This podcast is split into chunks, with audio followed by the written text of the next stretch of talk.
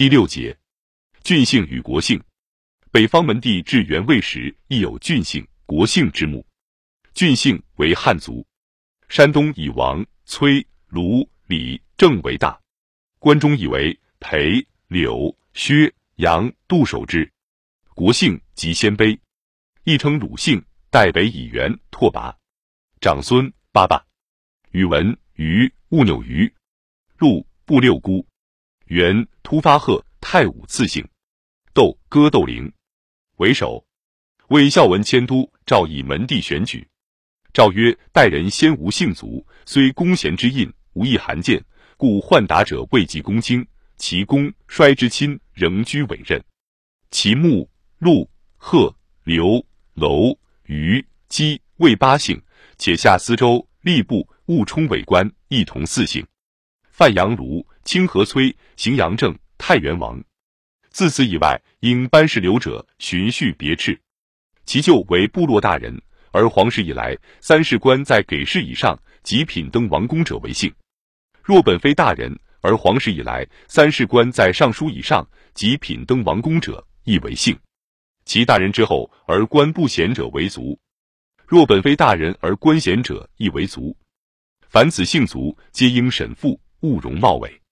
在孝文之意。一面因为新穆汉化，重简汉氏族之门第；一面则实欲原借汉族门第制度来保护鲜卑族的政治地位。当时北方门第有高梁三世有三公，华余三世有令仆，贾姓三世有尚书领户，乙姓三世有九卿方伯，丙姓三世有散骑常侍太中大夫，丁姓三世有吏部正云郎。之木秀才周主簿郡公曹非四姓不再选，亦几乎是一个变相的世袭。孝明时，清河王义上表为孝文治出身以门品高下有恒。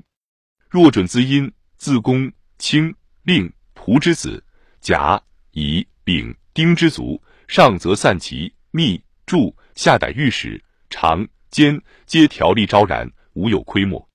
魏帝用意皎然可见。当时君臣讨论，诸臣皆请为拔才用，不论门品，而孝文不以为是。北史韩显宗传，李冲曰：魏审上古以来，至官列位，唯欲为高粱而帝。魏欲亦正赞时，帝曰：具欲为人。冲曰：若欲为人，今日何为专崇门品，不有拔才之兆？帝曰：苟有疏人之计，不患不知。然君子之门，假使无当世之用者，要自得行准笃。冲曰：“复言吕望，岂可以门见举？”帝曰：“如此者希，况待有一两耳。”李彪曰：“陛下若专以帝望，不审鲁之三经，孰若似可？”帝曰：“犹如相解。”韩显宗曰：“陛下不应以贵成贵，以见习见。”帝曰：“若有高明卓尔，才具俊出者，朕亦不居此例。盖若为才是用，则鲜卑自不如汉人。”论门品，则鲜卑以王室亲贵，尚可保其优势，所以较之南朝君臣的意态，恰相反对。北朝学校制度亦较南朝像样，但是魏孝文只能在门第的观念与制度上设法使鲜卑汉化，故既改其姓氏，又奖励与汉族高门通婚姻，而与中原顾家氏族同操正柄，并不能排除汉族，让鲜卑独拱其治权。当时在上者激励主门品，则门第在政治上的地位自然稳固。他们已然经历长时期的惊风骇浪，现在居然能苦撑稳度，慢慢渐暗。中国文化赖及这些门第的扶护保养而重的回升。北方士族所遭境遇，是南方士族远为艰苦，而他们所尽的责任，亦较南方士族远为伟大。然平心而论，南方门第对于当时传统文化之保存与绵延，亦有其贡献。一个大门第，绝非全赖于外在之权势与财力，而能保泰持盈达于数百年之久，更非清虚与奢泰所能使闺门拥目，子弟循谨，维持此门护于不衰。当时即众家教门风，孝弟妇德，皆从两汉儒学传来，诗文艺术皆有卓越之造诣，经史著述亦灿然可观。品高德节，堪称中国史上第一、第二流人物者，亦复多有。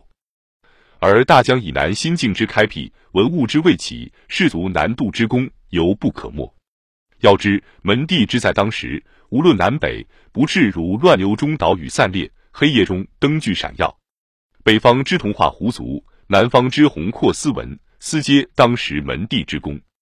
故不当仅以变相之封建势力、虚无之庄老清谈，作为贬狭之抨击。